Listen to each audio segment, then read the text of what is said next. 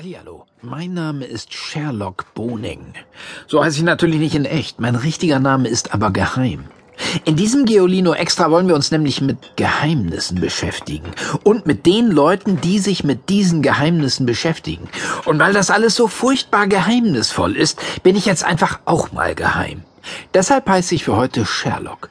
Und deshalb verrate ich euch auch nicht jetzt schon, was ich hier im Moment in der Küche mache und warum draußen im Garten ein Schwein angebunden ist. Detektive und Spione sind unser Thema, so viel darf ich schon mal sagen. Diese beiden Berufe unterscheiden sich voneinander, aber sie haben auch etwas gemeinsam.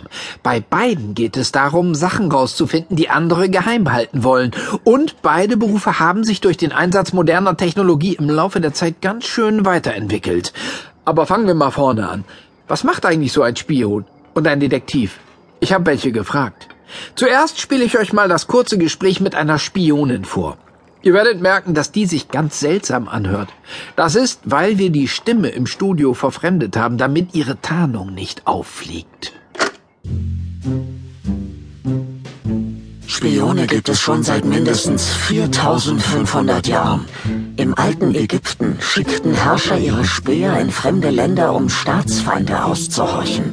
Die Römer beschäftigten auch Spitze.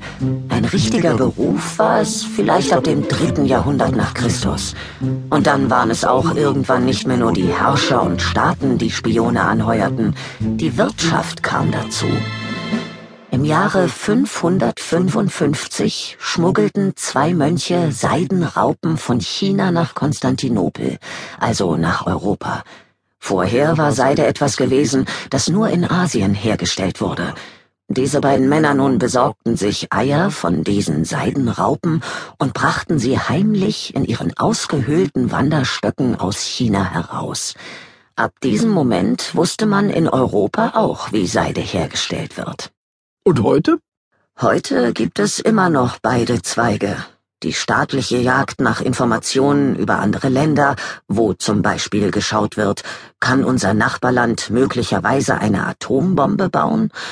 Und daneben gibt es die Industriespione, die rauskriegen, wie zum Beispiel die neuesten Motoren bei einem Autohersteller funktionieren und die verkaufen dann dieses Wissen an die Konkurrenz, die versuchen kann, ihre Motorenkonstruktion mal fix genauso zu machen. Über die Firmenspione ist es schwierig, viel Genaues zu erfahren. Bei den staatlichen Agenten ist es ein bisschen einfacher. Das sind ja offizielle Ämter, in denen die arbeiten. Beim Bundesnachrichtendienst, so heißt die Behörde in Deutschland, arbeiten ein paar tausend Menschen. Das sind ganz normale Angestellte. Die Geheimdienste der verschiedenen Staaten haben Spionageflugzeuge, Satelliten im Weltall und natürlich Leute, die Telefone und Internet kontrollieren. Manche von diesen Dingen sagen die Geheimdienste von sich aus. Manchmal verrät auch ein ehemaliger Mitarbeiter mit Absicht, was diese Behörden so treiben. Das ist alles sehr spannend. Vielen Dank fürs Erste. Wir sprechen uns nachher nochmal. Mein zweites kurzes Vorstellungsgespräch habe ich mit einem Privatdetektiv geführt. Der muss nicht ganz so viel Angst haben, enttarnt zu werden, da konnten wir uns ganz normal auf der Straße treffen. Er hatte allerdings nicht viel Zeit, weil er den Auftrag hatte, jemanden zu beobachten. Was macht der Detektiv von heute? Zunächst einmal erledigen wir viel Büroarbeit, wie bei den meisten Berufen. Dazu kommt aber genaues Beobachten, jede Kleinigkeit notieren. Darauf kommt es an. Und unauffällig sein, das ist wichtig. Ich kann bei der Arbeit nicht mit einem super schicken Sportwagen irgendwo auftauchen, da gucken die Leute. Und nach mir darf sich eigentlich nie jemand umdrehen. Ich muss total durchschnittlich sein, durchschnittlich aussehen und mich durchschnittlich bewegen. Und dann? Was für Aufträge müssen Sie denn erledigen? Wir werden normalerweise beauftragt von Privatpersonen oder Firmen. Zum Beispiel sollen wir rauskriegen, wer wirklich schuld ist an einem Autounfall, wenn es da Streitigkeiten gibt. Oder es gibt vielleicht einen Angestellten in einem Unternehmen, der oft nicht zur Arbeit kommt, weil er angeblich krank ist. Der Chef hat aber den Verdacht, dass er heimlich ganz woanders arbeitet an diesen Tagen und auf diese Weise doppelt verdient.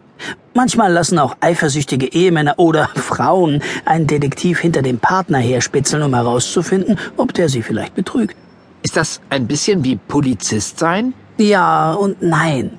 Wir haben zwar mit Menschen zu tun, die Regeln übertreten und sollen das beweisen. Wir dürfen aber keinen verhaften.